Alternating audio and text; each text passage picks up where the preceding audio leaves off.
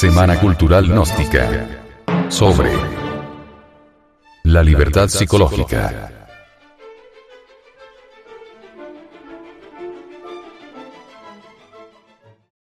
La libertad, virtud extraordinaria.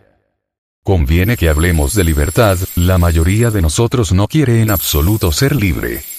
Es muy raro que alguien observe este hecho. Fíjese, en este mundo actual, donde hay cada vez más progreso tecnológico, donde la producción es en serie, uno se ha vuelto un esclavo de las posesiones, de las cosas, y en ellas encontramos seguridad y ese tipo de seguridad, o bases psicológicas es lo que casi todos queremos.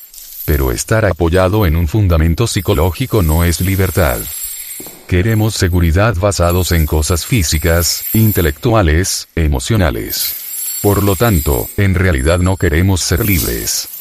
Por libertad debemos entender libertad total, no en un sentido particular, y debemos exigirla en nosotros mismos, insistir en ella. La libertad es diferente de la sedición. La sedición es contra algo. Uno protesta contra algo para colocarse a favor de algo opuesto. Eso no es libertad. La sedición es una reacción, pero la libertad no lo es. La libertad no es quitarnos por compulsión algo físico o psicológico, sino cuando la conciencia ha quedado libre de ese algo a través de la didáctica del descubrimiento, de la comprensión y eliminación. Es un sentimiento extraordinario en que la conciencia conoce la libertad por la libertad en sí. Cuando la conciencia es libre surge en sí mismo el poder creador. Se desarrolla esa extraordinaria facultad del ser íntimo, por lo tanto no es una expresión de la personalidad. La libertad es el estado de la conciencia de sí que surge cuando comprendemos la reacción. La reacción es la respuesta al reto. Es placer, ira, miedo, dolor psicológico. En la comprensión de la compleja estructura de la reacción hay libertad. La libertad es un estado per se que se ha experimentado por sí mismo y no porque uno esté en contra o favor de algo. La mayoría de nosotros nos interesamos de nuestra propia seguridad psicológica. Deseamos la compañía de alguien y esperamos encontrar la felicidad a una relación particular. Queremos ser famosos, expresarnos, expandirnos, realizarnos en lo personal.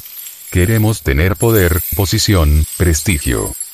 En mayor o menor grado eso es lo que nos interesa a la mayoría de nosotros. Y la libertad, Dios, la verdad, el amor, se vuelven algo para ser buscado después de eso. Por lo tanto, nuestra religión es una cosa superficial, una especie de pasatiempo favorito. Nos satisfacemos con trivialidades. Por lo que no existe el estado de alerta, o sea, la percepción que se requiere para comprender este complejo proceso al que llamamos vivir.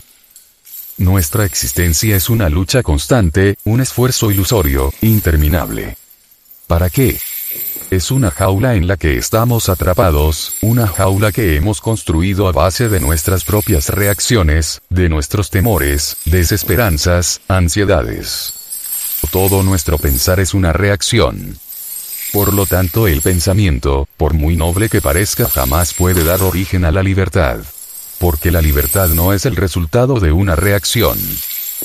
Quien ha ganado la libertad, Estamos libres de la explotación, de la lucha de clases, del hombre, de la religiosidad conflictiva, libres del sacerdote, de la competencia, del liderazgo. Obviamente, no lo estamos. Solo hemos expulsado al explotador español, y el criollo ha tomado su lugar. Tenemos las mismas cosas de antes. La misma explotación, los mismos sacerdotes, la misma religión organizada, las mismas supersticiones, las mismas guerras. Nos ha traído libertad de eso. No nos engañemos. Nosotros no queremos ser libres. Porque la libertad implica inteligencia, amor. Implica no explotación, no sumisión a la moda, a la tradición. La libertad implica virtud extraordinaria. Ciertamente, la libertad tiene que comenzar con el individuo, el cual es un proceso total no antagónico respecto a la masa. El individuo es el proceso total del mundo, de la totalidad humana. Si el individuo se transforma, si transforma su vida, entonces para él existe la libertad. Y a causa que es el resultado de un proceso total, cuando se libera de la codicia, de la explotación, ejerce una acción directa sobre la totalidad humana. La revolución total del individuo no se encuentra en el futuro sino en el hoy, y si posponemos nuestra revolución al mañana, estamos invitando a proseguir en la esclavitud. La libertad es algo completamente psicológico. Y si el usted psicológico no es libre, ¿cómo puede tener libertad externa? ¿Cuál es el significado de la libertad externa? Uno puede tener diferentes gobiernos, pero es libertad de eso. Podemos tener multiplicación de jurisdicciones, porque cada persona desea un empleo, pero es libertad de eso. La gente está saturada de palabras, sin mayor contenido. Nos dejamos embrollar de los gobiernos con términos carentes de sentido, estamos cansados de propaganda, la cual es una mentira.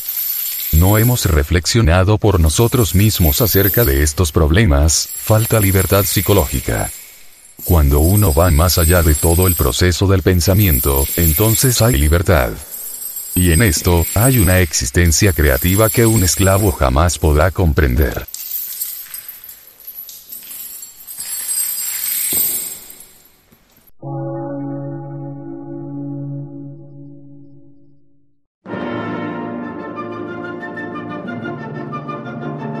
Emisora, gnóstica, transmundial. Una nueva civilización y una nueva cultura, sobre la faz de la Tierra.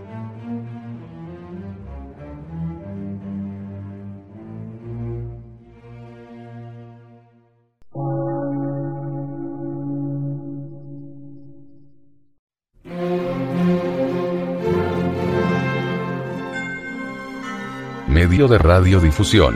Científico, artístico, místico y filosófico. De la Asociación Colombiana de Centros de Estudios Gnósticos, Antropológicos, Psicológicos y Culturales. A. C.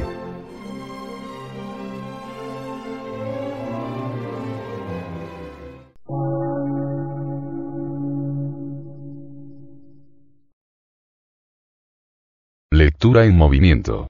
Difusión sin fronteras.